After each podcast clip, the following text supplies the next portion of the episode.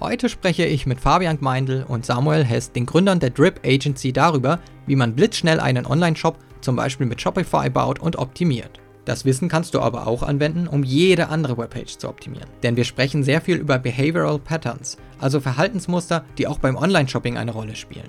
Wenn du erfahren möchtest, welche Fragen sich Menschen stellen, die Unterhosen online einkaufen und warum Fabian davor warnt, die Best Practice zu befolgen, solltest du bis zum Schluss zuhören. Mein Name ist Ben Hamanus und ich führe dich durch die heutige Folge von HubSpots The Digital Help Desk.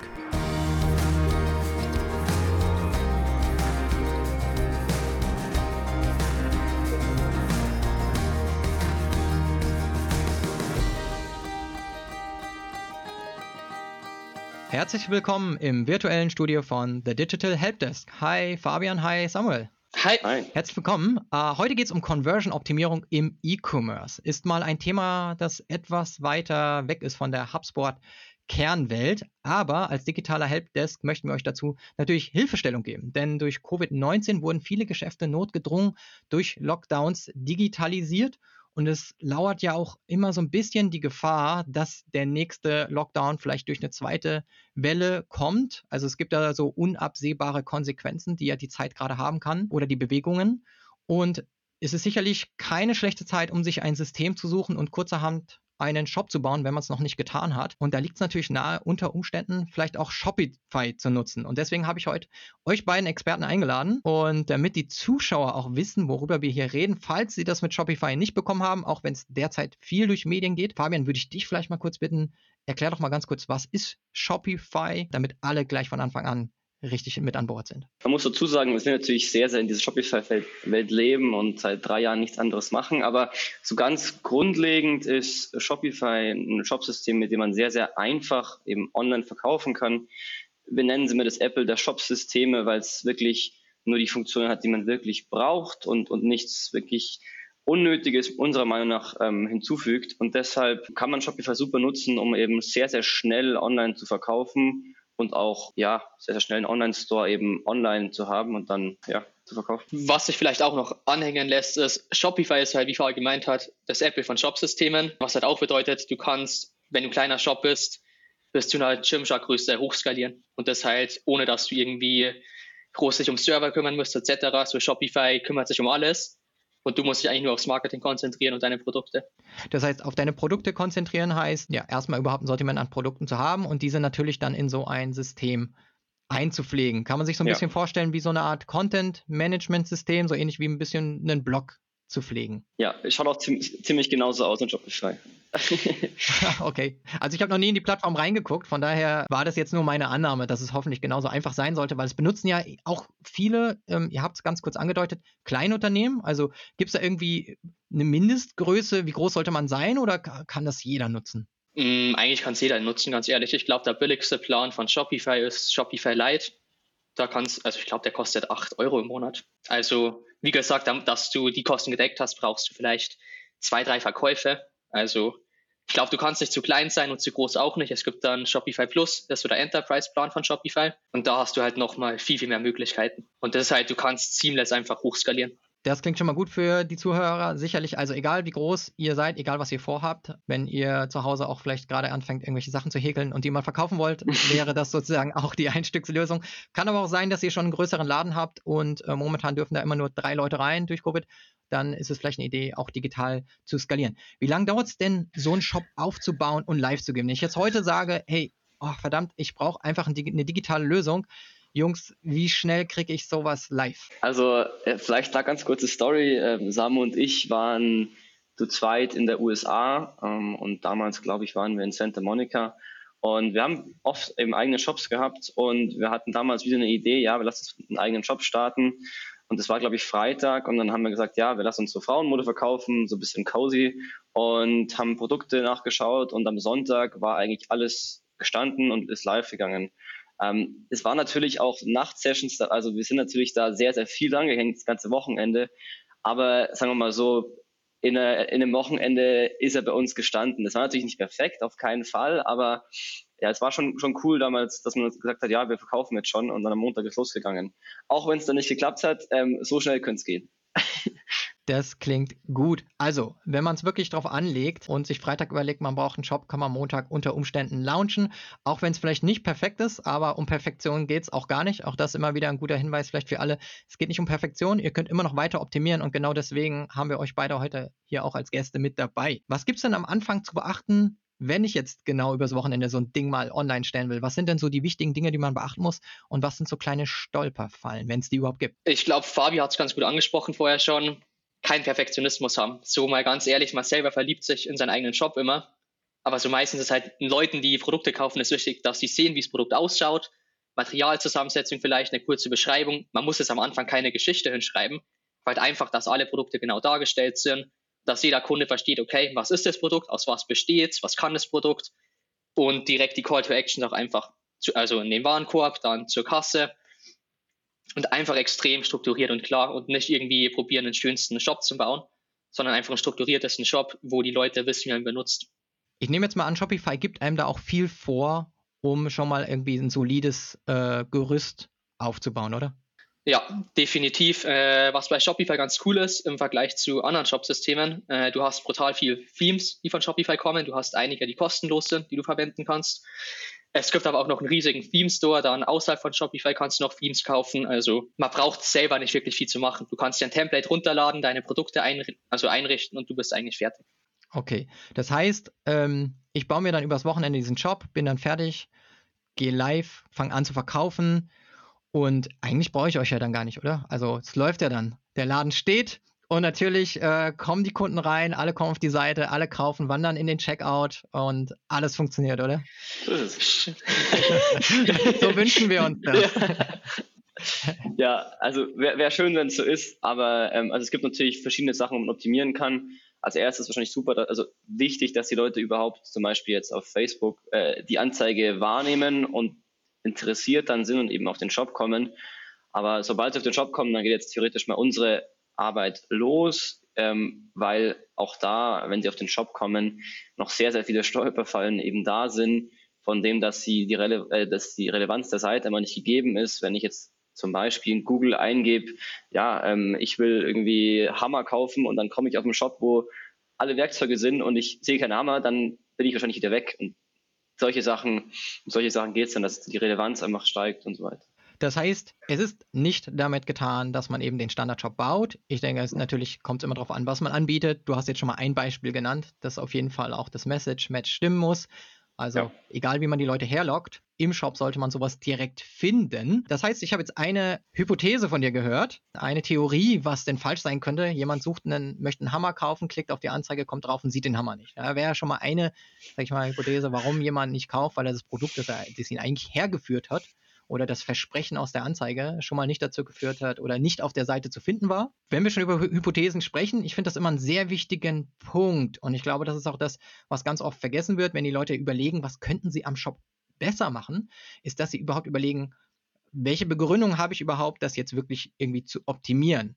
Und da ihr beiden Conversion-Optimierer seid, Professionelle, vielleicht mal hier die Hilfestellung, wie formuliert man denn oder wie schafft man denn eine Idee oder eine Theorie dafür, dass irgendwas nicht stimmt, gut auszuformulieren und auch zu optimieren? Da glaube ich, kann ich mal einspringen. Generell bei uns ist es so, wir kommen meistens auf Hypothesen, indem wir uns entweder quantitative oder qualitative Daten anschauen. Vielleicht kurz zur Erklärung. Qualitative Daten sind alles, was mit Kundenumfragen zu tun hat, wenn du Kunden fragst oder wenn du Umfragen machst. Quantitative Daten sind, wenn du Google Analytics anschaust, der Heatmaps anschaust, etc.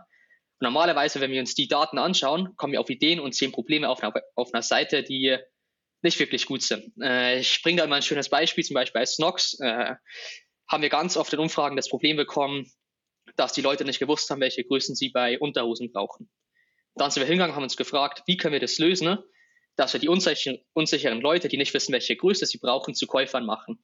Dann haben wir zum Beispiel gesagt, wenn wir den Nutzern zeigen, wie viele Leute die ausgewählte Größe gepasst hat, zu wie viel Prozent zum Beispiel. Äh, jetzt beim Snock Shop wird man sehen, wenn man Größe M auswählt, dieses Produkt passt erwartet zu 92 Prozent.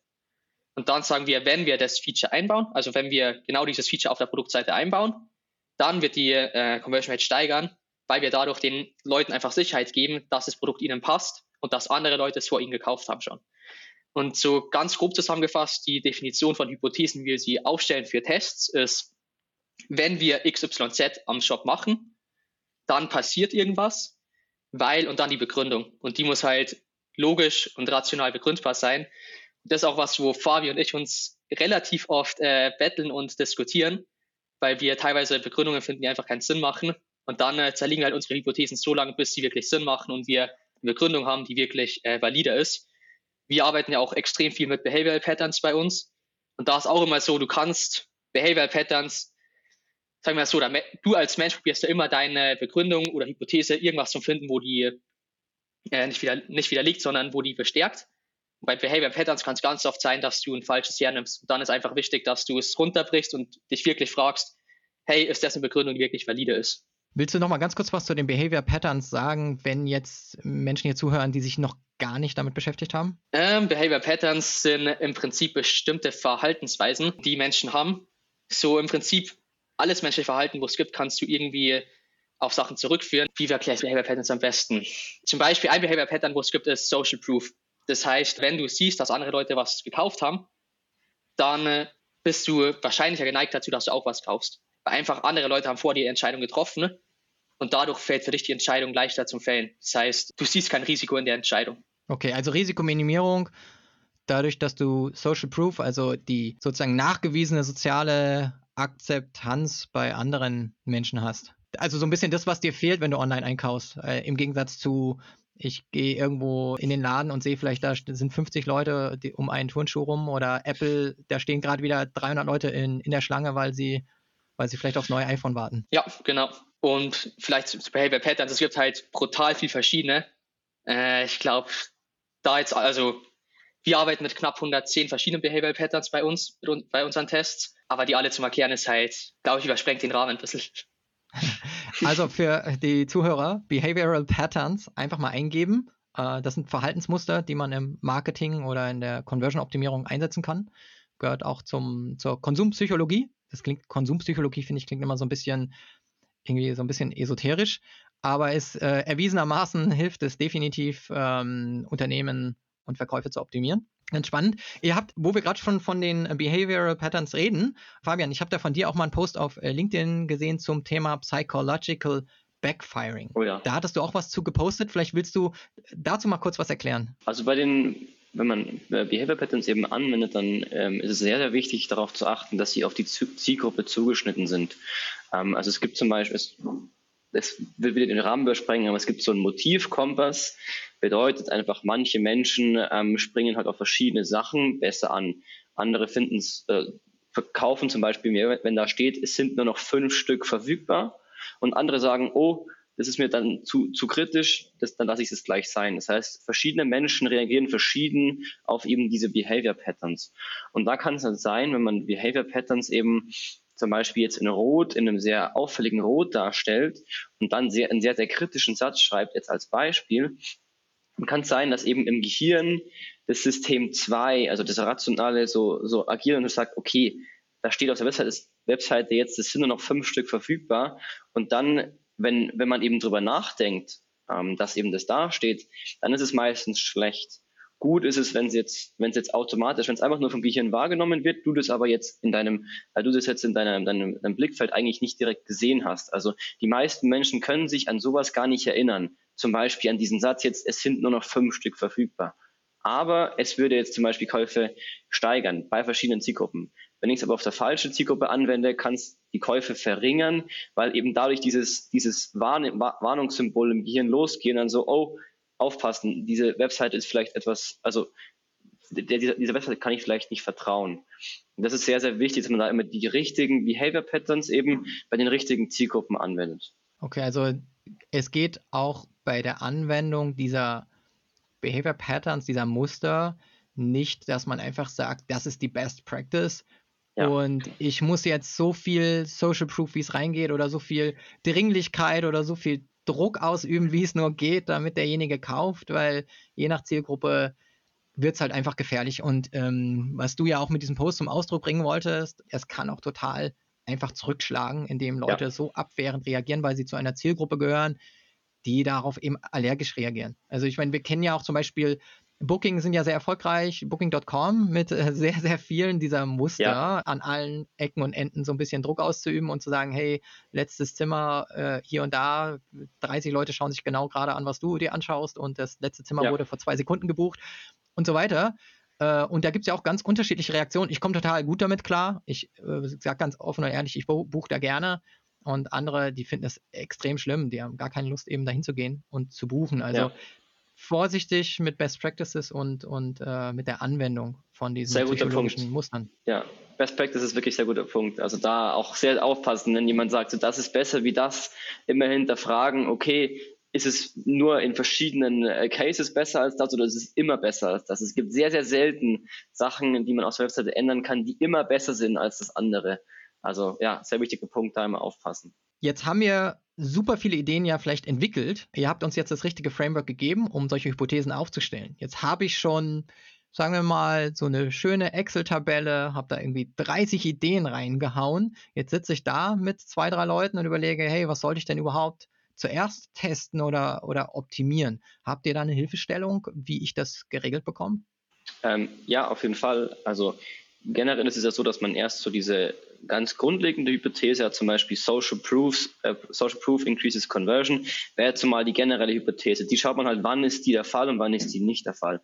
Und die priorisiert man meistens nach, wie viele Tests habe ich davor schon gefahren mit, der, mit dieser Hypothese ist es aus den Daten, kann man aus den Daten rauslesen, zum Beispiel aus Umfragen. Wenn jemand schreibt, ich habe gekauft, weil mein Freund oder weil, weil eben bei das, bei den Reviews sehr positiv war, dann kann man das auf diese Hypothese zurückführen. Das heißt, wir, wir schauen, welche Signale gibt es, dass diese Hypothese eben positiv ist oder am, am wahrscheinlichsten äh, positiv ist und dann priorisieren wir die eben, die eben nach oben. Und dann kommt eine, eine Hypothese raus, zum Beispiel jetzt eben Social Proof, die halt am meisten Tests schon davor gefahren hatte bei dieser, bei dieser Seite, die am meisten Feedback von Usern gekriegt hat, dass das eben äh, positiv war. Und dann ähm, macht man ja verschiedene Tests. Und da ist es halt wichtig, zum Beispiel, auf welcher Seite teste ich jetzt?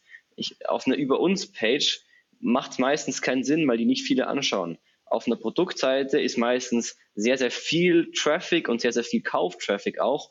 Deshalb macht es sehr viel Sinn, da eben den Test dann, dann, dann zu machen. Also ich würde jetzt Tests zum Beispiel, die jetzt auf der Über uns Seite sind, eher niedriger priorisieren als Tests, die auf der Produktseite sind.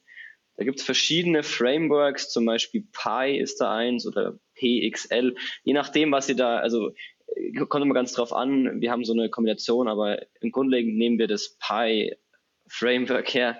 Ähm, das bedeutet Power, also wie viel Power hat dieser Test von Conversions her, Impact, wie hoch ist die Wahrscheinlichkeit, dass eben der Impact groß ist, dass die Steigerung der Conversion sehr groß ist und Ease, wie einfach ist es für uns, diesen Test zu implementieren, development technisch.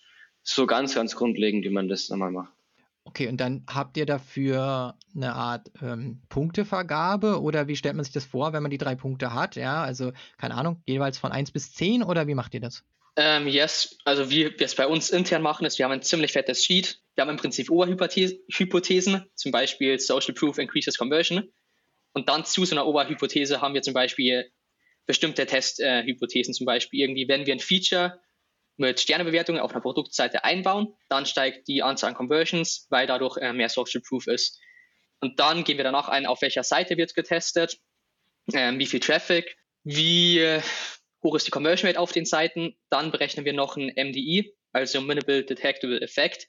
Das ist der Effekt, den wir mit einer bestimmten Signifikanz brauchen, um den Test statistisch signifikant belegen zu können. Dann noch die Testlaufzeit, die Anzahl an Testvarianten. Und das alles haben wir uns im Prinzip im Hintergrund zum Punktesystem überlegt. Das wird uns automatisch ausgerechnet. Und dann spuckt es uns danach aus, wie viele Punkte jede Hypothese hat. Und anhand von der Punktzahl, je höher, desto höher priorisieren wir es falls das für die Zuhörer interessant oder relevant ist, sind, also können wir auch super gern äh, unser Priorisierungstemplate sharen mit Ihnen. Also kannst du vielleicht in die Show Notes packen, wenn du magst. Super gerne, ja klar. Super. Also packen wir in die Show Notes und ansonsten, na klar, ähm, gerne auch euch direkt an Fabian und äh, Samuel wenden. Wir hauen am Ende natürlich auch nochmal ein paar Links raus, wo ihr mehr zu den beiden findet. Und auf LinkedIn sind sie ja natürlich auch eine gute Adresse, weil kaum jemand so, ähm, so viele Tests, Testergebnisse, Ideen auch teilt und auch Dis Diskussionen online führt. Ich habe übrigens auch eine, eine interessante Diskussion äh, oder ein Gespräch zwischen dir und Samuel und Dr. Julia Engelmann äh, gesehen da seid ihr auch sehr ins Detail gegangen. Also man kann mit euch auch sehr, sehr, sehr, sehr gut auf der Plattform diskutieren. Das ist übrigens eine Ex-Kollegin von mir, äh, von Konversionskraft, äh, Head of Analytics bei Konversionskraft. Und die hat sich auch sehr gefreut, einfach dann äh, sich auch mit euch da sehr detailliert austauschen zu können. Also von Experte zu Experte. Deswegen für alle Zuhörer hier manchmal, wir versuchen das so, so einfach wie möglich, manche Dinge hier zu erklären. Und deswegen gehen wir vielleicht auch noch mal kurz auf Signifikanz ein, weil es, glaube ich, auch sehr wichtig ist, das kurz anzusprechen, wenn ich jetzt meinen kleinen Shop habe und da gehen jetzt, sage ich mal, vielleicht im Monat noch so 50 Menschen irgendwie drauf, ja. Ist es dann äh, sinnvoll, die Tests zu führen? Gibt es eine Möglichkeit auch schon zu testen oder was ratet ihr dann? Also tendenziell bei 50 Usern im Monat war es, oder? Ähm, also bei so wenigen eher, genau. Ähm, also bei Testen äh, kann man so als Benchmark sagen, ab 800 bis 1000 Bestellungen im Monat und dem dementsprechenden Traffic macht es Sinn, mit Testing anzufangen, ähm, weil davor einfach diese Signifikanz nicht gegeben ist. Das hat mit den Cookies zu tun, dass eine, ein Cookie eben nur zwei Wochen gesetzt wird und so weiter. Aber grundlegendes Benchmark 800 bis 1000 Conversions. Davor auf jeden Fall mit Hypothesen arbeiten, diese aber vielleicht größere Änderungen, also Produktzeiten halt ähm, umdesignen oder mehrere Änderungen auf einmal machen. Aber testen ist, macht hier generell keinen Sinn, weil wenn jetzt zum Beispiel 20 User haben 10 Conversions und 30 User haben, haben irgendwie äh, auch 10 Conversions, dann ist es ja sehr, sehr, also die Wahrscheinlichkeit ist sehr hoch, dass es Zufall ist, dass eben die eine Variante hier besser performt als die andere. Und deshalb, ja, also mindestens pro Testvariante ungefähr 200 Bestellungen, aller mindestens, wenn man sagen kann, äh, ja, da könnte man schon mal schauen, ob das dann jetzt wirklich signifikant besser war als das andere. Ja. Und wenn du jetzt schon sagst, 200 Bestellungen, dazu rätst du auf jeden Fall, wenn man seinen Shopify-Shop ähm, optimiert, dann müsste ja jeder für sich auch ein bisschen hochrechnen können, ähm, wie viel Traffic bräuchte er denn, um 200 Conversions überhaupt zu erzielen? Und dann kann sich jeder ja ausrechnen, wie viele Besucher er überhaupt erstmal auf seine, seinen Shop locken müsste, um da eigentlich gute Tests zu führen. Ne?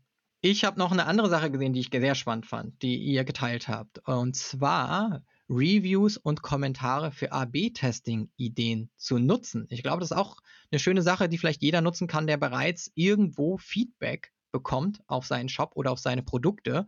Ähm, vielleicht wollt ihr diesen Tipp mal mal umfassender weitergeben. Ja, ich glaube, du redest gerade über Message Mining, wenn mich nicht alles täuscht. Ähm, das ist im Prinzip eine Methode, wo wir uns bei CXL ein bisschen abgeschaut haben und leicht verändert haben. Was man da im Prinzip macht, ähm, du schaust dir auf allen Plattformen und allen Portalen, die es online gibt, die Reviews von deiner Marke an. Das heißt, du gehst rein, ziehst dir alle Kommentare raus, gehst dann in eine Excel-Liste, tust da alles reinpasten und dann gehst du jedes Kommentar händisch durch und kategorisiert nach mehr oder weniger Text durch, was die Kunden sagen. Und wenn du jetzt, sagen wir mal, 1000, 2000 Kommentare durchgehst, dann wirst du daraus immer Insights rausfinden, was hat Kunden nicht gefallen, was hat Kunden sehr gut gefallen, haben sie dich empfohlen, warum haben sie dich empfohlen. Und aus den ganzen Ideen, die du rausbekommst, kannst du dann hingehen und dann wieder Testideen oder Hypothesen formulieren. Und was wäre zum Beispiel jetzt, ähm, vielleicht habt ihr auch Beispiele aus, aus euren Tests mit irgendwelchen Kunden, was können denn, was können denn gute Kommentare sein, die man einfach wiederverwenden kann? Ich weiß nicht, ob ich sagen darf, aber ich sage das mal einfach. Äh, einer von unseren Kunden ist Gottberg, da haben wir das Ganze gemacht. Ähm, was da extrem oft in den Kommentaren vorgekommen ist und Reviews, ähm, dass die Leute den Rucksack gekauft haben als Statement äh, für Nachhaltigkeit. Und das heißt, wir haben nirgends davor das irgendwo mitbekommen, dass die Leute den Rucksack als Statement und irgendwie so in Anführungszeichen Statussymbol sehen. Mhm. Und dementsprechend sind wir jetzt hingegangen, haben mehrere Tests zu dem konzipiert und probieren die Hypothese zum äh, äh, Proven. Ich habe den deutschen Begriff vergessen, was äh, Proven heißt. Zu bestätigen. Ähm, genau, zu bestätigen. Ähm, und ja, da sind wir jetzt halt, das ist so eine Idee, die rausgekommen ist. Man kriegt halt nochmal viel tiefere Kundeninsights. So, die Kommentare sind dann teilweise irgendwie, vor allem bei so Produkten, die nachhaltig sind, wo die Brand richtig stark ist, schreiben halt Kunden teilweise einen halben Artikel drüber auch. Und dann Sehr kannst, interessant. dann kannst du halt einfach wirklich so dir rausziehen, was sagen die, warum kaufen die es. Und was man dann aber auch immer aufpassen muss, wir sagen, Kunden sagen nicht immer das, wo sie denken, sondern es ist immer irgendwas tiefer liegendes drunter. Zum Beispiel, warum ich jetzt gesagt habe, wir sehen so den Rucksack als Statussymbol. Wenn jemand sagt, er kauft es als Statement, dann meint das nicht, dass es ein Statussymbol ist. Aber wenn du jetzt eine Profiling-Umfrage machst, dann wird ungefähr das rauskommen, dass die Leute den Rucksack kaufen, damit sie zum Beispiel mit anderen teilen können und anderen zeigen können, warum sie oder dass sie es gekauft haben und somit was Gutes für die Umwelt tun. Ja. Also ich äh, komme oder habe eine Zeit lang in der Marktforschung gearbeitet und kann definitiv bestätigen, wenn man Menschen fragt, dass sie ja auch manchmal irgendwie so ein bisschen das sagen wollen, von dem sie annehmen, dass das Gegenüber, dass es beim Gegenüber auch irgendwie gut ankommt. Äh, und keiner möchte ja auch unbedingt, also es gibt sicherlich einige Menschen, die sagen, ich kaufe mir gerne jetzt den Porsche und ähm, fahre irgendwie damit gerne mit 300 km/h durch die Gegend und äh, mir ist alles wurscht auf der Welt, aber das finde ich total geil und es ist mir wichtig gibt auch ganz viele, die würden es nicht zugeben. Äh, und trotzdem ist es für sie Status. Und ich fand das gerade ein sehr gutes Beispiel dafür, weil das ja auch ein extrem hoher Motivationsfaktor ist, zu sagen, man kauft was wegen Status. Ne? Ich meine, Apple ist das beste Beispiel für uns alle. Irgendwie mal versucht, ein Statement zu setzen. Und genauso kann das auch bei so einer kleineren Marke sein. Got Back war das.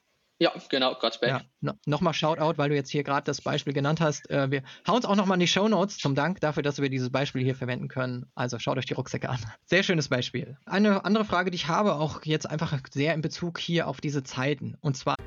Heute spreche ich mit Fabian Gmeindl und Samuel Hess, den Gründern der Drip Agency, darüber, wie man blitzschnell einen Online-Shop zum Beispiel mit Shopify baut und optimiert. Das Wissen kannst du aber auch anwenden, um jede andere Webpage zu optimieren. Denn wir sprechen sehr viel über Behavioral Patterns, also Verhaltensmuster, die auch beim Online-Shopping eine Rolle spielen. Wenn du erfahren möchtest, welche Fragen sich Menschen stellen, die Unterhosen online einkaufen und warum Fabian davor warnt, die Best Practice zu befolgen, solltest du bis zum Schluss zuhören. Mein Name ist Ben Hamanus und ich führe dich durch die heutige Folge von HubSpots The Digital Help Desk.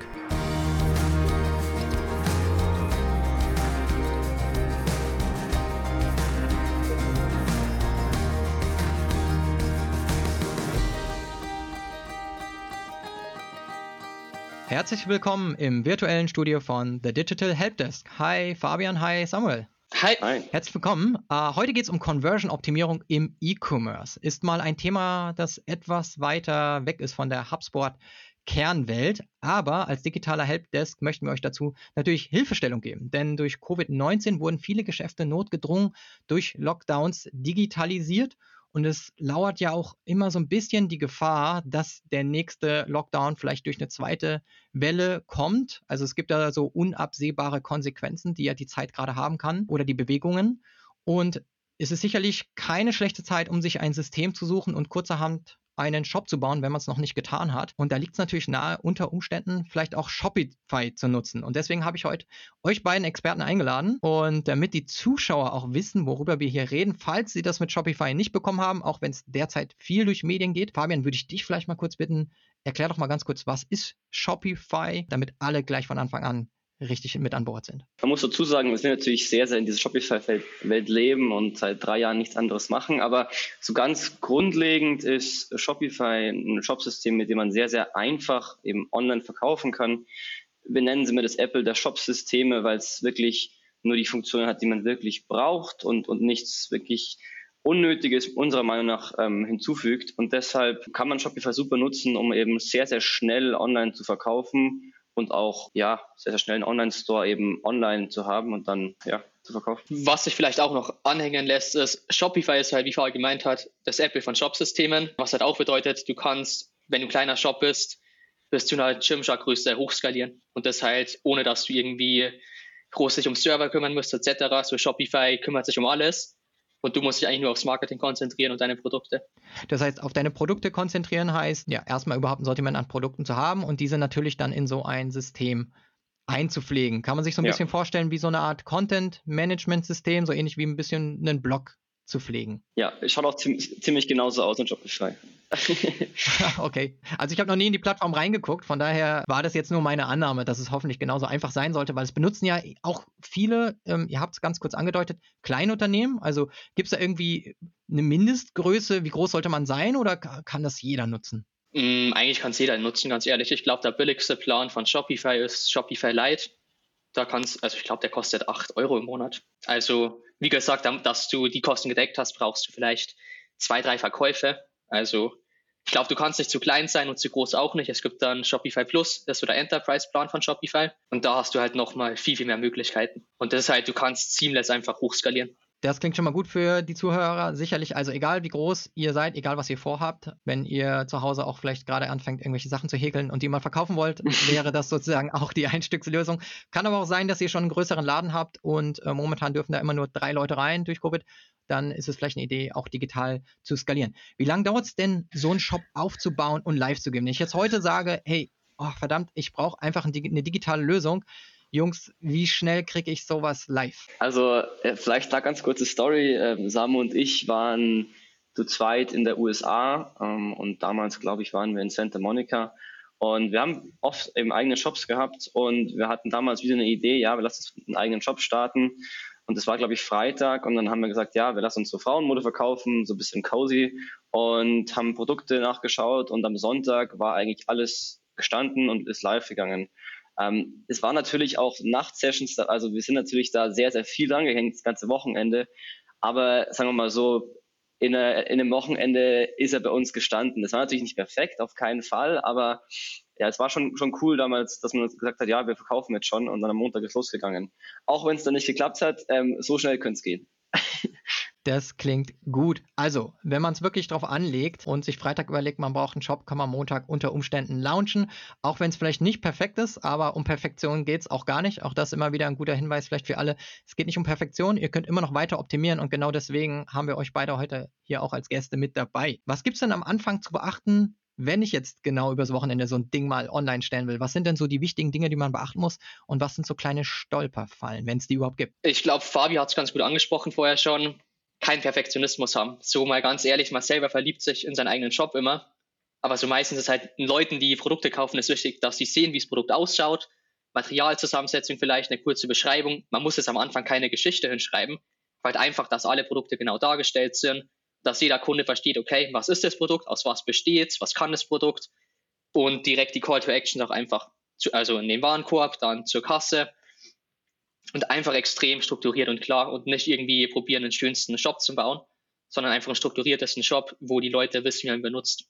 Ich nehme jetzt mal an, Shopify gibt einem da auch viel vor, um schon mal irgendwie ein solides äh, Gerüst aufzubauen, oder?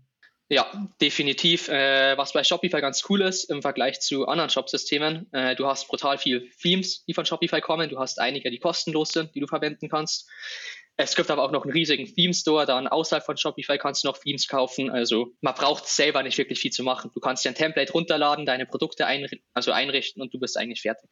Okay, das heißt, ähm, ich baue mir dann übers Wochenende diesen Shop, bin dann fertig, gehe live, fange an zu verkaufen und eigentlich brauche ich euch ja dann gar nicht, oder? Also es läuft ja dann. Der Laden steht, und natürlich äh, kommen die Kunden rein, alle kommen auf die Seite, alle kaufen, wandern in den Checkout und alles funktioniert, oder? so wünschen wir uns das. Ja, also wäre wär schön, wenn es so ist, aber ähm, also es gibt natürlich verschiedene Sachen, wo man optimieren kann. Als erstes wahrscheinlich super, also wichtig, dass die Leute überhaupt zum Beispiel jetzt auf Facebook äh, die Anzeige wahrnehmen und interessiert dann sind und eben auf den Shop kommen. Aber sobald sie auf den Shop kommen, dann geht jetzt theoretisch mal unsere Arbeit los, ähm, weil auch da, wenn Sie auf den Shop kommen, noch sehr, sehr viele Stolperfallen eben da sind, von dem, dass, sie die, Rele äh, dass die Relevanz der Seite immer nicht gegeben ist. Wenn ich jetzt zum Beispiel in Google eingebe, ja, ähm, ich will irgendwie Hammer kaufen und dann komme ich auf einen Shop, wo alle Werkzeuge sind und ich sehe keinen Hammer, dann bin ich wahrscheinlich wieder weg. Und solche Sachen, solche Sachen geht es dann, dass die Relevanz einfach steigt und so weiter. Das heißt, es ist nicht damit getan, dass man eben den Standardshop baut. Ich denke, es natürlich kommt immer darauf an, was man anbietet. Du hast jetzt schon mal ein Beispiel genannt, dass auf jeden Fall auch das Message-Match stimmen muss. Also ja. egal, wie man die Leute herlockt, im Shop sollte man sowas direkt finden. Das heißt, ich habe jetzt eine Hypothese von dir gehört, eine Theorie, was denn falsch sein könnte. Jemand sucht einen, möchte einen Hammer kaufen, klickt auf die Anzeige, kommt drauf und sieht den Hammer nicht. Da wäre schon mal eine, sag ich mal, Hypothese, warum jemand nicht kauft, weil er das Produkt, das, er, das ihn eigentlich hergeführt hat, oder das Versprechen aus der Anzeige schon mal nicht dazu geführt hat oder nicht auf der Seite zu finden war. Wenn wir schon über Hypothesen sprechen, ich finde das immer einen sehr wichtigen Punkt und ich glaube, das ist auch das, was ganz oft vergessen wird, wenn die Leute überlegen, was könnten sie am Shop besser machen, ist, dass sie überhaupt überlegen, welche Begründung habe ich überhaupt, das jetzt wirklich irgendwie zu optimieren. Und da ihr beiden Conversion-Optimierer seid, Professionelle, vielleicht mal hier die Hilfestellung, wie formuliert man denn oder wie schafft man denn eine Idee oder eine Theorie dafür, dass irgendwas nicht stimmt, gut auszuformulieren und auch zu optimieren? Da glaube ich, kann ich mal einspringen. Generell bei uns ist es so, wir kommen meistens auf Hypothesen, indem wir uns entweder quantitative oder qualitative Daten anschauen. Vielleicht kurz zur Erklärung. Qualitative Daten sind alles, was mit Kundenumfragen zu tun hat, wenn du Kunden fragst oder wenn du Umfragen machst. Quantitative Daten sind, wenn du Google Analytics anschaust, der Heatmaps anschaust, etc. Normalerweise, wenn wir uns die Daten anschauen, kommen wir auf Ideen und sehen Probleme auf einer, auf einer Seite, die nicht wirklich gut sind. Äh, ich bringe da immer ein schönes Beispiel, zum Beispiel bei Snox äh, haben wir ganz oft in Umfragen das Problem bekommen, dass die Leute nicht gewusst haben, welche Größen sie bei Unterhosen brauchen. Dann sind wir hingegangen, haben uns gefragt, wie können wir das lösen, dass wir die unsicheren, unsicheren Leute, die nicht wissen, welche Größe sie brauchen, zu Käufern machen. Dann haben wir zum Beispiel gesagt, wenn wir den Nutzern zeigen, wie viele Leuten die ausgewählte Größe gepasst hat, zu wie viel Prozent zum Beispiel, äh, jetzt beim Snock Shop wird man sehen, wenn man Größe M auswählt, dieses Produkt passt erwartet zu 92 Prozent. Und dann sagen wir, wenn wir das Feature einbauen, also wenn wir genau dieses Feature auf der Produktseite einbauen, dann wird die äh, Conversion Rate steigern, weil wir dadurch den Leuten einfach Sicherheit geben, dass das Produkt ihnen passt und dass andere Leute es vor ihnen gekauft haben schon. Und so ganz grob zusammengefasst, die Definition von Hypothesen, wie wir sie aufstellen für Tests, ist, wenn wir XYZ am Shop machen, dann passiert irgendwas, weil und dann die Begründung. Und die muss halt logisch und rational begründbar sein. Das ist auch was, wo Fabi und ich uns relativ oft äh, betteln und diskutieren, weil wir teilweise Begründungen finden, die einfach keinen Sinn machen. Und dann äh, zerlegen halt unsere Hypothesen so lange, bis sie wirklich Sinn machen und wir eine Begründung haben, die wirklich äh, valide ist wir arbeiten ja auch extrem viel mit Behavioral Patterns bei uns. Und da ist auch immer so, du kannst Behavioral Patterns, sagen wir mal so, du als Mensch probierst ja immer deine Begründung oder Hypothese, irgendwas zu finden, wo die äh, nicht, wieder, nicht widerlegt, sondern wo die bestärkt. Und bei Behavioral Patterns kann es ganz oft sein, dass du ein falsches hernimmst. Und dann ist einfach wichtig, dass du es runterbrichst und dich wirklich fragst, hey, ist das eine Begründung, die wirklich valide ist? Willst du noch mal ganz kurz was zu den Behavior Patterns sagen, wenn jetzt Menschen hier zuhören, die sich noch gar nicht damit beschäftigt haben? Ähm, Behavior Patterns sind im Prinzip bestimmte Verhaltensweisen, die Menschen haben. So im Prinzip alles menschliche Verhalten, wo es gibt, kannst du irgendwie auf Sachen zurückführen. Wie erkläre ich Behavior Patterns am besten? Zum Beispiel ein Behavior Pattern, wo es gibt, ist Social Proof. Das heißt, wenn du siehst, dass andere Leute was gekauft haben, dann äh, bist du wahrscheinlicher geneigt dazu, dass du auch was kaufst. Weil einfach andere Leute haben vor dir die Entscheidung getroffen und dadurch fällt für dich die Entscheidung leichter zum Fällen. Das heißt, du siehst kein Risiko in der Entscheidung. Okay, also Risikominimierung dadurch, dass du Social Proof, also die sozusagen nachgewiesene soziale Akzeptanz bei anderen Menschen hast. Also so ein bisschen das, was dir fehlt, wenn du online einkaufst. Äh, Im Gegensatz zu, ich gehe irgendwo in den Laden und sehe vielleicht, da sind 50 Leute die, um einen Turnschuh rum oder Apple, da stehen gerade wieder 300 Leute in, in der Schlange, weil sie, weil sie vielleicht aufs neue iPhone warten. Ja, genau. Und vielleicht zu Behavior Patterns, es gibt halt brutal viel verschiedene. Äh, ich glaube, da jetzt, also wir arbeiten mit knapp 110 verschiedenen Behavioral Patterns bei uns, bei unseren Tests, aber die alle zum Erklären ist halt, glaube ich, übersprengt den Rahmen ein bisschen. Also für die Zuhörer, Behavioral Patterns einfach mal eingeben. Äh, das sind Verhaltensmuster, die man im Marketing oder in der Conversion-Optimierung einsetzen kann. Gehört auch zum, zur Konsumpsychologie. Das klingt, Konsumpsychologie finde ich klingt immer so ein bisschen, irgendwie so ein bisschen esoterisch aber es äh, erwiesenermaßen hilft es definitiv, ähm, Unternehmen und Verkäufe zu optimieren. Ganz spannend. Ihr habt, wo wir gerade schon von den Behavioral Patterns reden, Fabian, ich habe da von dir auch mal einen Post auf äh, LinkedIn gesehen zum Thema Psychological Backfiring. Oh ja. Da hattest du auch was zu gepostet. Vielleicht willst du dazu mal kurz was erklären. Also bei den, wenn man äh, Behavior Patterns eben anwendet, dann ähm, ist es sehr, sehr wichtig darauf zu achten, dass sie auf die Zielgruppe zugeschnitten sind. Ähm, also es gibt zum Beispiel, es, das will wieder den Rahmen übersprengen, aber es gibt so einen Motivkompass, bedeutet einfach, manche Menschen ähm, springen halt auf verschiedene Sachen besser an. Andere finden es, äh, verkaufen zum Beispiel mehr, wenn da steht, es sind nur noch fünf Stück verfügbar.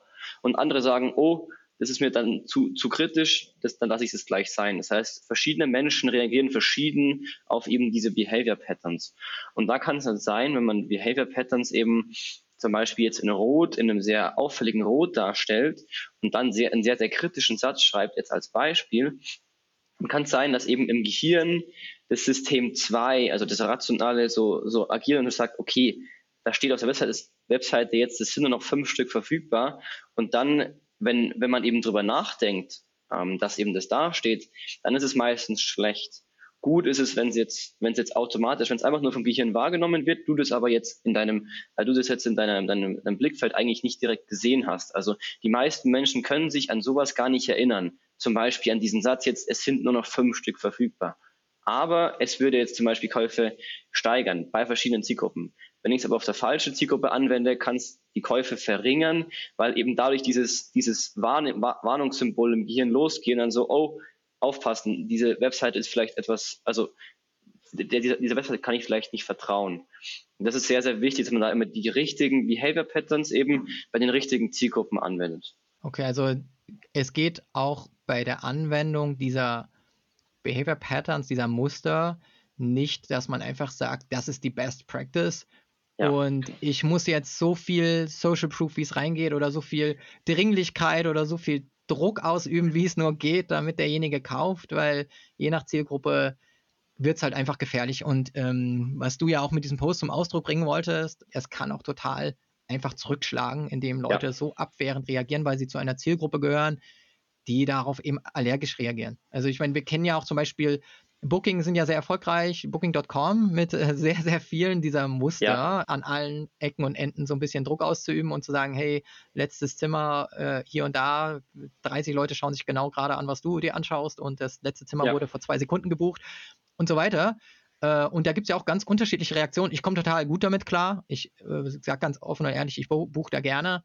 Und andere, die finden es extrem schlimm, die haben gar keine Lust, eben dahin zu gehen und zu buchen. Also ja vorsichtig mit Best Practices und, und äh, mit der Anwendung von diesen sehr guter Punkt. Mustern. Ja, Best Practice ist wirklich sehr guter Punkt. Also da auch sehr aufpassen, wenn jemand sagt, so, das ist besser wie das, immer hinterfragen, okay, ist es nur in verschiedenen äh, Cases besser als das oder ist es immer besser als das? Es gibt sehr, sehr selten Sachen, die man auf der Webseite ändern kann, die immer besser sind als das andere. Also ja, sehr wichtiger Punkt, da immer aufpassen. Jetzt haben wir super viele Ideen ja vielleicht entwickelt. Ihr habt uns jetzt das richtige Framework gegeben, um solche Hypothesen aufzustellen. Jetzt habe ich schon, sagen wir mal, so eine schöne Excel-Tabelle, habe da irgendwie 30 Ideen reingehauen. Jetzt sitze ich da mit zwei, drei Leuten und überlege, hey, was sollte ich denn überhaupt zuerst testen oder, oder optimieren? Habt ihr da eine Hilfestellung, wie ich das geregelt bekomme? Ähm, ja, auf jeden Fall. Also generell ist es ja so, dass man erst so diese ganz grundlegende Hypothese hat, zum Beispiel Social, Proofs, äh, Social Proof increases Conversion, wäre zumal die generelle Hypothese. Die schaut man halt, wann ist die der Fall und wann ist die nicht der Fall. Und die priorisiert man meistens nach, wie viele Tests habe ich davor schon gefahren mit, der, mit dieser Hypothese ist es aus den Daten, kann man aus den Daten rauslesen, zum Beispiel aus Umfragen. Wenn jemand schreibt, ich habe gekauft, weil mein Freund oder weil, weil eben bei den, das, bei den Reviews sehr positiv war, dann kann man das auf diese Hypothese zurückführen. Das heißt, wir, wir schauen, welche Signale gibt es, dass diese Hypothese eben positiv ist oder am, am wahrscheinlichsten äh, positiv ist und dann priorisieren wir die eben, die eben nach oben. Und dann kommt eine, eine Hypothese raus, zum Beispiel jetzt eben Social Proof, die halt am meisten Tests schon davor gefahren hatte bei dieser, bei dieser Seite, die am meisten Feedback von Usern gekriegt hat, dass das eben äh, positiv war. Und dann ähm, macht man ja verschiedene Tests. Und da ist es halt wichtig, zum Beispiel, auf welcher Seite teste ich jetzt? Ich, auf einer Über uns Page macht es meistens keinen Sinn, weil die nicht viele anschauen. Auf einer Produktseite ist meistens sehr, sehr viel Traffic und sehr, sehr viel Kauftraffic auch. Deshalb macht es sehr viel Sinn, da eben den Test dann, dann, dann zu machen. Also ich würde jetzt Tests zum Beispiel, die jetzt auf der Über uns Seite sind, eher niedriger priorisieren als Tests, die auf der Produktseite sind. Da gibt es verschiedene Frameworks, zum Beispiel Pi ist da eins oder PXL, je nachdem, was ihr da, also kommt immer ganz drauf an. Wir haben so eine Kombination, aber im Grundlegend nehmen wir das Pi Framework her.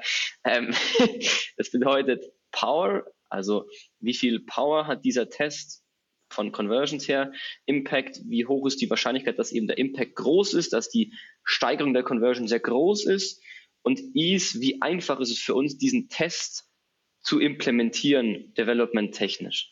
So ganz, ganz grundlegend, wie man das nochmal macht. Okay, und dann habt ihr dafür eine Art ähm, Punktevergabe oder wie stellt man sich das vor, wenn man die drei Punkte hat? Ja, also keine Ahnung, jeweils von 1 bis 10 oder wie macht ihr das?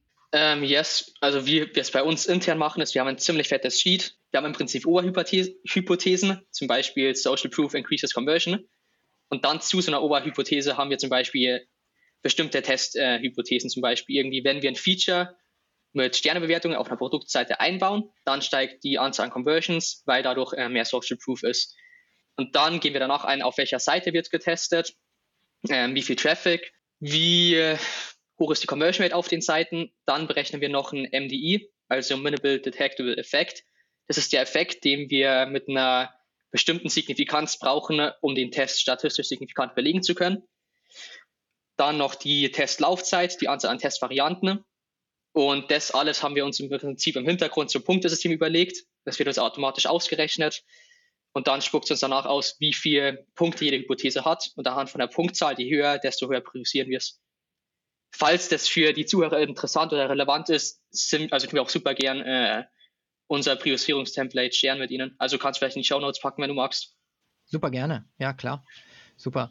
Also packen wir in die Show Notes und ansonsten, na klar, ähm, gerne auch euch direkt an Fabian und äh, Samuel wenden. Wir hauen am Ende natürlich auch nochmal ein paar Links raus, wo ihr mehr zu den beiden findet. Und auf LinkedIn sind sie ja natürlich auch eine gute Adresse, weil kaum jemand so, ähm, so viele Tests, Testergebnisse, Ideen auch teilt und auch Dis Diskussionen online führt. Ich habe übrigens auch eine, eine interessante Diskussion äh, oder ein Gespräch zwischen dir und Samuel und Dr. Julia Engelmann äh, gesehen da seid ihr auch sehr ins Detail gegangen. Also man kann mit euch auch sehr, sehr, sehr, sehr gut auf der Plattform diskutieren. Das ist übrigens eine Ex-Kollegin von mir, äh, von Konversionskraft, äh, Head of Analytics bei Konversionskraft.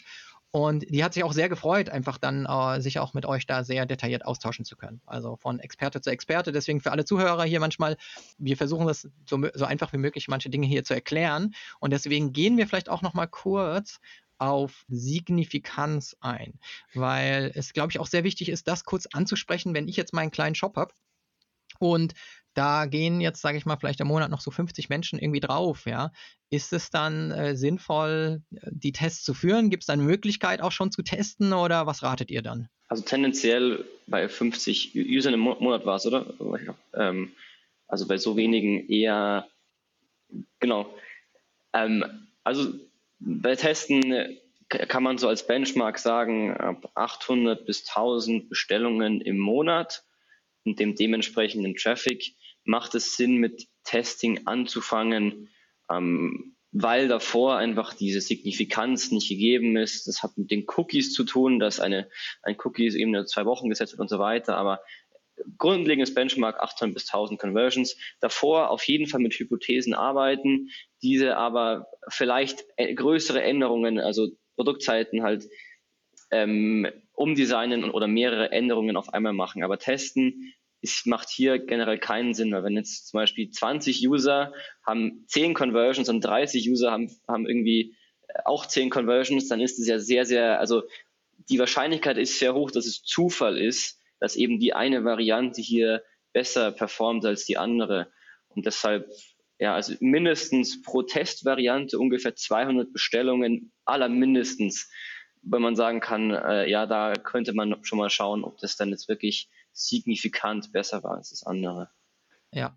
Und wenn du jetzt schon sagst, 200 Bestellungen, dazu rätst du auf jeden Fall, wenn man seinen Shopify-Shop ähm, optimiert, dann müsste ja jeder für sich auch ein bisschen hochrechnen können, ähm, wie viel Traffic bräuchte er denn, um 200 Conversions überhaupt zu erzielen? Und dann kann sich jeder ja ausrechnen, wie viel Besucher er überhaupt erstmal auf seine, seinen Shop locken müsste, um da eigentlich gute Tests zu führen. Ne? Ich habe noch eine andere Sache gesehen, die ich sehr spannend fand, die ihr geteilt habt. Und zwar Reviews und Kommentare für AB-Testing-Ideen zu nutzen. Ich glaube, das ist auch eine schöne Sache, die vielleicht jeder nutzen kann, der bereits irgendwo Feedback bekommt auf seinen Shop oder auf seine Produkte. Ähm, vielleicht wollt ihr diesen Tipp mal mal umfassender weitergeben. Ja, ich glaube, du redest gerade über Message Mining, wenn mich nicht alles täuscht. Ähm, das ist im Prinzip eine Methode, wo wir uns bei CXL ein bisschen abgeschaut haben und leicht verändert haben. Was man da im Prinzip macht, ähm, du schaust dir auf allen Plattformen und allen Portalen, die es online gibt, die Reviews von deiner Marke an. Das heißt, du gehst rein, ziehst dir alle Kommentare raus, gehst dann in eine Excel-Liste, tust da alles reinpasten und dann gehst du jedes Kommentar händisch durch und kategorisierst nach mehr oder weniger Text durch, was die Kunden sagen. Und wenn du jetzt, sagen wir mal, 1000, 2000 Kommentare durchgehst, dann wirst du daraus immer Insights rausfinden, was hat Kunden nicht gefallen, was hat Kunden sehr gut gefallen, haben sie dich empfohlen, warum haben sie dich empfohlen und aus den ganzen Ideen, die du rausbekommst, kannst du dann hingehen und dann wieder Testideen oder Hypothesen formulieren.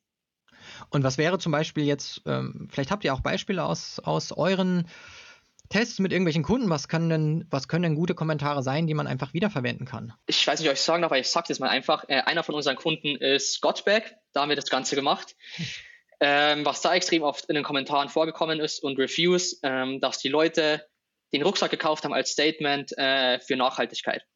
Und das heißt, wir haben nirgends davor das irgendwo mitbekommen, dass die Leute den Rucksack als Statement und irgendwie so in Anführungszeichen Statussymbol sehen. Mhm. Und dementsprechend sind wir jetzt hingegangen, haben mehrere Tests zu dem konzipiert und probieren die Hypothese zum äh, äh, Proven. Ich habe den deutschen Begriff vergessen, was äh, Proven heißt.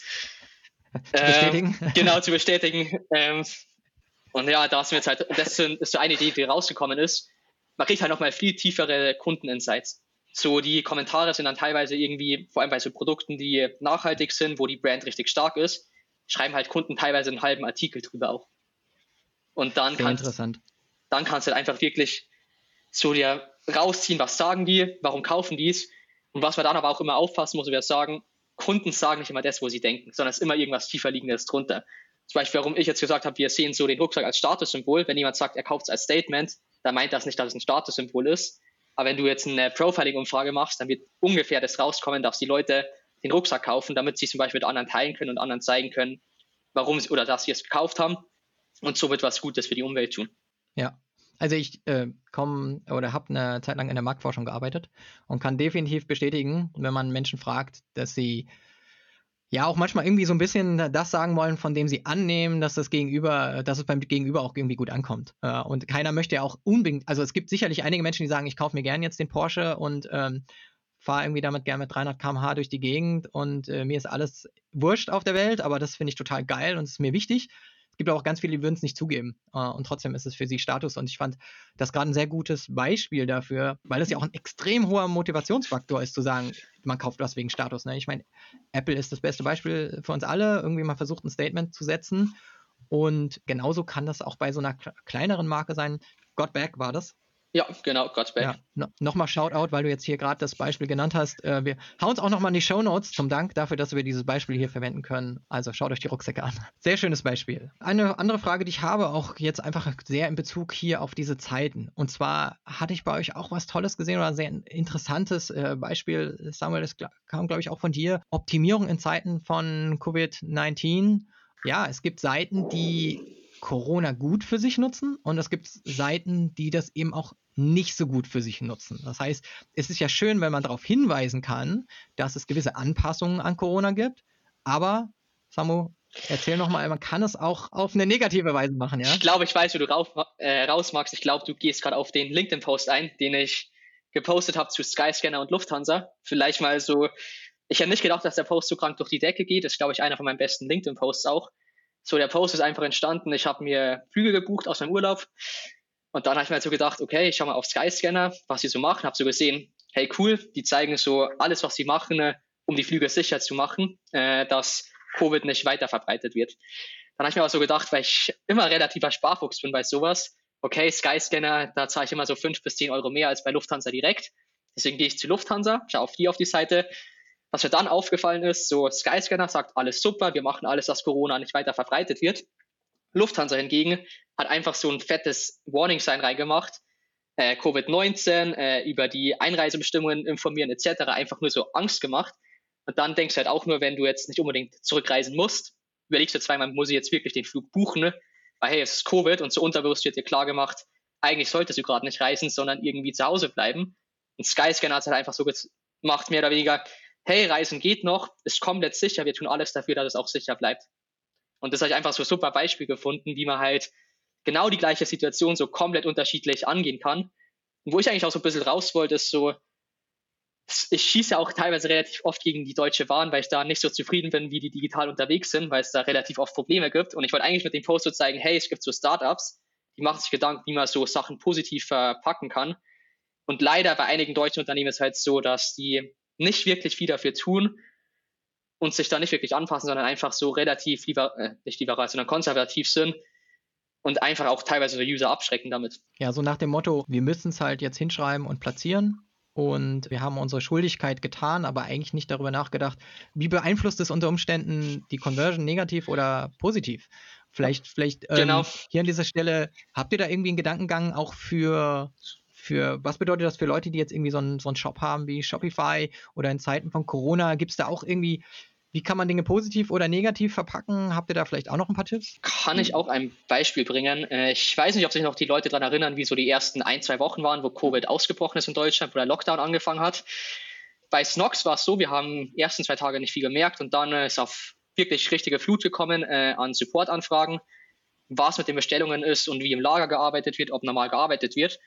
Dann einen Test, den wir gefahren haben, der relativ simpel war. Wir haben einfach auf die Produktseiten zum Beispiel geschrieben, äh, wie die Lieferbedingungen sind, was im Lager gemacht wird, eine FAQ-Seite gemacht. Und der Test hat halt ziemlich gut performt, weil die ganzen Leute einfach wissen wollten, hey, wie schauen jetzt Bestellungen aus bei Shops, die nicht von Am oder bei Bestellungen, die nicht von Amazon etc. kommen, wo man irgendwie unterbewusst weiß, dass alles sicher ist. Und solche Sachen haben wir gemacht, aber um ehrlich zu sein, jetzt gerade merken wir nicht mehr wirklich viel davon, dass die Leute irgendwie Angst haben, was zu bestellen, weil wir gerade Covid haben. Deshalb klar so irgendwie hinschreiben, dass alles unter Hygienemaßnahmen äh, verpackt wird etc. Macht, glaube ich, Sinn. Aber viel mehr merken wir gerade auch nicht mehr wirklich. Also es ist irgendwie so ein bisschen abgedumpft in den letzten Wochen und Monaten. Ja, ich glaube, das große Learning hier kann sein, und da hast du ja schon wieder einen guten Tipp geliefert, ist, wenn Anfragen an den Support kommen, das äh, beschäftigt ja auch die Menschen extrem. Also ich meine, das, äh, ich will gar nicht mehr ausmalen, was da teilweise in den Shops ähm, und überall die Leute im Support saßen und erstmal viele Fragen beantworten mussten. Das heißt, jede Frage, die reinkommt, ist eine tolle Möglichkeit, auch wieder irgendwas mitzuteilen und auch auf die FAQ zu packen, oder Fabian? Was, was denkst du? Ja, auf jeden Fall. Also was wir ganz am Anfang eigentlich machen mit, mit jedem neuen Kunden, dem wir zusammenarbeiten, ähm, ist einfach den Customer Support mal zu nutzen. Weil oft ist es so, dass, dass der Customer Support eigentlich den meisten Überblick hat, was die Kunden wirklich wollen, das aber irgendwie keiner mitkriegt. Und dort geben wir eigentlich immer ein Dokument raus, wo halt drin steht, ey, was sind die häufigsten Fragen, wie beantwortet du diese Fragen, damit die Kunden zufrieden sind und so weiter. Und das ist echt, echt krass, was da allein schon für, für Insights rauskommen, wo man sich so denkt, ja, aber warum hat, warum hat das denn keiner gesagt? Also diese Insights sind sehr, sehr wichtig für das Unternehmen, aber der Customer Support ist, glaube ich, sehr, sehr undervalued auch äh, für die Kunden-Insights, weil er einfach so viel über die Kunden weiß, weil er den ganzen Tag gleich mit denen redet. Deshalb sehr, sehr, sehr wichtiger Punkt. Ja. Großer Shoutout an alle, die im Kundenservice arbeiten äh, und auch nochmal vielleicht äh, ja. für alle äh, CEOs und so weiter. Kundensupport hat eine hohe Relevanz, weiß manchmal mehr als unter Umständen der CEO oder andere im Executive äh, Level, weil sie natürlich jeden Tag die Berührung haben mit den Kunden. Das heißt, ähm, euer Ansatz ist auf jeden Fall zuerst einmal auch dieses Feedback einzusammeln und daraus ja. auch gute Hebel zu entwickeln, was man optimieren kann. Ja. Sehr schön. Wenn wir jetzt soweit sind, wir haben einen Shop, wir wollen optimieren. Ihr habt gesagt, Traffic ist super wichtig, damit man überhaupt optimieren kann, zumindest äh, auf die Art und Weise, wie ihr es macht, mit AB-Testing-Verfahren. Das heißt, ihr braucht genug Traffic, um zu sehen, wie verhalten sich die verhält die eine Gruppe sich und wie verhält die andere Gruppe äh, sich, die jetzt auf die Seite kommt. Was ist, wenn ich einfach so wenig Traffic habe? Was sind Möglichkeiten, überhaupt richtig viel Traffic auf die Seite zu ziehen? Ähm, wenn wir so durchweg unsere Kunden eigentlich alle anschauen, so der Kanal, der mit Abstand am größten ist, ist Social Traffic, heißt Google, äh, nicht, äh, nicht Google, Google ist nicht Social, Facebook, Instagram, Pinterest etc. Und was das dann auch wieder macht, wenn du da richtig Werbung rausschießt und da die Leute reinholst, erhöht das natürlich, natürlich auch das Suchvolumen auf Google und dann kommt da auch noch Traffic, aber die meisten Leute skalieren wirklich über Social Traffic.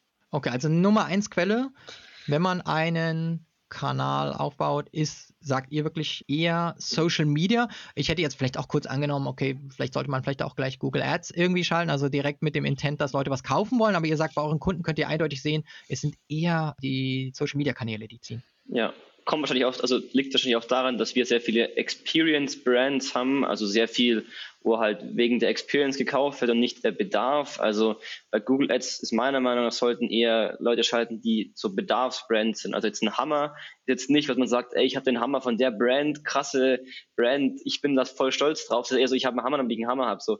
Aber ein Rucksack ist ja ein Statement. Dann haben wir eben tendenziell nicht, vielleicht bald, aber ähm, im Endeffekt, da würde ich dann empfehlen, ich Google. Ads zu schalten. ja, weiß ich nicht. Vielleicht nicht. Ähm, da auf jeden Fall Google Ads schalten, sonst ähm, einfach nur Google Ads auf den eigenen Namen schalten. Das macht schon meistens Sinn, weil es, es gibt Marken oder es soll Marken geben, die ähm, auf andere Marken schalten. Also wenn ich jetzt, ähm, weiß ich nicht, also auf Konkurrenzmarken eben schalten. Wenn ich jetzt ein Asana bin, schalte ich auf Trello halt Google Ads. Und deshalb immer auf den eigenen Namen auch bieten, empfehlen wir. Okay. Ich habe rausgehört, dass Shopify-Besitzer oder Menschen, die einen Shop über Shopify aufbauen, eher mit Brands äh, an den Start gehen, die sozusagen eine besondere Experience bieten. Also ist es eher so, dass ihr sagt, das ist dann vielleicht auch nochmal für Zuhörer so sehr gut geeignet, wenn man vielleicht Nischenprodukte hat oder äh, Special Interest oder wie würde man das, das formulieren? Hm, Ich glaube, der Begriff, den wir suchen, ist, würde ich mal sagen, Direct-to-Consumer Brands. Also ich will mal sagen, also du kannst auf Shopify sicher Marktplatz aufbauen etc. Aber so die Brands, mit denen wir meistens zusammenarbeiten, sind Direct-to-Consumer Brands. Heißt, sie haben irgendwie eine Produktkategorie und verkaufen die an Kunden, indem sie gutes Branding machen.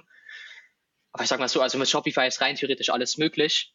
Nur die meisten Leute, die wir kennen und die auch kleiner sind und irgendwie einen eigenen Shop anfangen, haben alle irgendwie ein, zwei Produkte oder Kategorien, wo sie machen wollen. Und dann probieren sie die zum Vermarkten über Facebook, Instagram etc. Okay, also ganz spitz in der Produktpalette. Ja, genau. Da fangen die meisten an und dann, je größer sie halt werden, desto mehr expandieren sie in andere Produktkategorien etc. Aber dann haben sie halt schon das Branding. Super. Ich habe jetzt zum Abschluss nochmal hier zwei, äh, drei äh, Dinge oder beziehungsweise andersrum. Ich hätte von euch gern zwei, drei Dinge, die ihr Leuten empfehlen würdet, die jetzt mit Shopify anfangen, so einen Shop ins Leben rufen und auch sagen, sie sind daran interessiert, kontinuierlich auch diesen Shop zu verbessern. Was würdet ihr denen raten? Also ich glaube, ich fange mal mit dem ersten an, während Fabi den zweiten Punkt überlegt, sehe ich gerade. Äh, erster Punkt, einfach einen Shopify-Shop aufmachen. Äh, wenn man die Produkte hat oder weiß, was man verkaufen will, einfach einrichten, starten. Nicht einen Perfektionisten in sich äh, rauskommen lassen, sondern einfach, wenn es so 90% fertig ist, einfach anfangen und nicht detailverliebt sein. Dann äh, zweiter Punkt, äh, wenn man Kundenfeedback einsammeln mag, sagen wir jedem, äh, installiert Hotjar auf eurem Shop. Hotjar kannst du Heatmaps äh, einrichten und umfragen.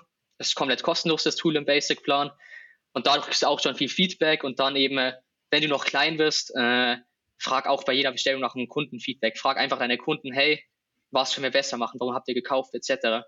Und einfach wirklich probieren von Anfang an Kundenfeedback zu bekommen, verstehen, wer die Kunden sind, warum sie kaufen und dann darauf aufbauen, das Marketing aufbauen und dann später auch optimieren. Sehr schön. Wenn Ja. ich nun heute, hast du noch was hinzuzufügen, Fabian? Oder Ja, eins vielleicht ganz, also das, wo auch wir sehr oft machen und immer funktioniert, ähm, wenn man rausfinden will, welchen Text man auf die Homepage nehmen soll, dann auch einfach kleines Message Mining machen, kurz schauen, welche, wenn auch nur zehn Reviews geschrieben sind, sch- schaut euch das Review an, was einfach euch als Marke am besten dargestellt wird. Zum Beispiel bei Gottwitz, ich habe mit dem Rucksack setze ich ein, äh, habe ich ein äh, Statement gesetzt und so weiter und dann formuliert es einfach um, so dass es dann als ähm, Value Proposition da ist. Somit habt ihr die Sprache eurer Kunden für euch als Value Proposition hergenommen und das funktioniert meistens besser als den Text, den ihr schreibt. Ähm, auch wir wahrscheinlich, aber äh, also einfach den, den Text der Kunden nehmen und dann als Text eben hernehmen, auch in der Produktbeschreibung viel in, die, in, in der Sprache des Kunden schreiben. Also Text wird auch sehr, sehr viel undervalued auf, ähm, auf, auf Shops. Also da einfach den Text der Kunden hernehmen und das kann man am Anfang einfach direkt, direkt machen. Ähm, ja. Sehr schön. Also, anstatt sich total den Kopf zu zerbrechen, was man am besten irgendwie als ja, Alleinstellungsmerkmale irgendwie ko kommuniziert und den Werbetexter holt, der das dann mit Superlativen vollprügelt. Einfach mal die Texte nehmen, die die Kunden sowieso schon schreiben, die Kommentare. Wenn man Ja. vorher keinen äh, Shopify-Shop hatte, äh, dann hat man vielleicht über Amazon verkauft oder man hat irgendwie einen Laden in der Stadt und da gibt es vielleicht schon ein paar Google-Reviews. Also man kann immer irgendwie Möglichkeiten finden, äh, zu sehen, wie andere die Marke empfinden und was sie ganz besonders toll daran finden und nehmt das als die Texte, um zu starten, anstatt da zu sitzen. Ja. Ich kann mir super gut vorstellen, dass man da erstmal sitzt und äh, eine neue Webseite startet und sich überlegt, was schreibe ich denn jetzt da irgendwie drauf und wie kommuniziere ich irgendwie, was so toll an meinem Produkt ist. Also benutzt die Sprache eurer Kunden. Ein ganz, ganz schöner hier abschließender Tipp. Und jetzt der Call to Action hier nochmal am Ende. Wenn die Zuhörer begeistert sind von dem, was ihr schon mitgeteilt habt, und ich weiß, wo das herkommt, gibt es noch viel mehr an Informationen von euch, und zwar erstmal auch free. Wo findet man ganz viel zu euch und wo kann man noch mehr sich äh, fortbilden durch euch? Also ich glaube, erste Anlaufstelle bei uns ist definitiv LinkedIn. Äh, bei mir ist es einfach Samuel Hess, oben in die Suchbar eingeben und ich glaube, dann dürfen wir euch eigentlich finden. Unsere Website gerade noch nicht, die äh, bauen wir gerade um. Die soll vielleicht in so zwei, drei Wochen mal eine gute Anlaufstelle sein, wenn wir unseren Blog vielleicht auch launchen. Und ja, das ist immer so ein Projekt. Äh, kennt wahrscheinlich jeder, der eine Agentur hat oder irgendwie so die eigene Website ist immer das Schlimmste zu machen. Und ansonsten ja. äh, auch am besten Fabi auf LinkedIn kontaktieren. Äh, Fabian Gmeidel. Ich packe euch beide äh, mit den LinkedIn-Profilen in die Show Notes. Und eigentlich dürfte es ja gar nicht so ein großes Problem sein, euren Blog zu starten. Ihr nehmt einfach die ganzen LinkedIn-Posts. Ich glaube, ihr habt ja, ja schon äh, in dem Sinne schon ganz viele geschrieben und wisst, welche gut performen. Auch ihr könnt äh, stehlen, was ihr schon habt und es einfach nochmal in den Blog reinpacken. Ich danke euch beiden vielmals, dass ihr heute euer Wissen geteilt habt. Also jeder, der eine, mit Shopify starten möchte, hat jetzt schon mal ein paar sehr, sehr gute Tipps bekommen, wie er vielleicht äh, sein Business digital bekommt und optimieren kann natürlich auch. Ich glaube auch, dass ganz viele andere Menschen heute hier sehr viel über Conversion-Optimierung lernen konnten, ob sie jetzt irgendwie mit Shopify am Start sind oder mit einem anderen System oder einfach nur ihre Landingpage geiler machen wollen. Also nochmal vielen Dank an euch beide, Fabian und Samuel. Und ich würde sagen, ja, wir sehen uns auf LinkedIn und vielen Dank, dass ihr heute dabei gewesen seid. Jo, danke für die Einladung. Danke. Ciao, ciao. Ciao. Ciao.